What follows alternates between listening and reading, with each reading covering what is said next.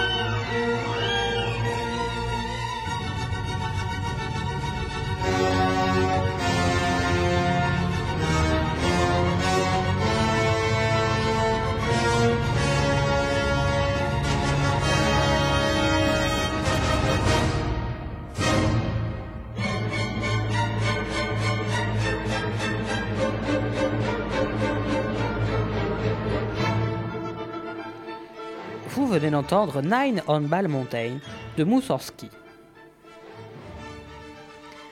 En 1810, Fouché est une, est une nouvelle fois disgracié pour avoir voulu faire la paix avec l'Angleterre. En même temps, Napoléon et les Anglais, ça ne fait jamais bon ménage. Bien sûr, il avait un complice, Talleyrand. Mais les rapports entre Napoléon Ier et Talleyrand sont parfois compliqués. Surtout quand le premier rêve d'un immense empire et l'autre de pacifier l'Europe. Ainsi, il se détache de l'empereur. À Erfurt, par exemple, a lieu une rencontre entre les empereurs français et russes. Talleyrand fera absolument tout ce qu'il peut pour saboter la rencontre, et aucune alliance ne verra le jour suite à cette entrevue. Et ça ne s'arrête pas là. Alors que Napoléon est en Espagne et que la cour est sans nouvelles, Talleyrand, aidé de Fouché, essaye de donner la régence à Joséphine, essayant de manipuler tout ce beau monde. Évidemment, Napoléon accourt, et près d'une demi-heure, Napoléon passe un savon à Talleyrand, l'abreuvant d'injures. Vous êtes un voleur, un lâche, un homme sans foi. Vous ne croyez pas en Dieu. Vous avez toute votre vie manqué à tous vos devoirs. Vous avez trompé, trahi tout le monde. Il n'y a rien pour vous de sacré. Vous vendriez votre père.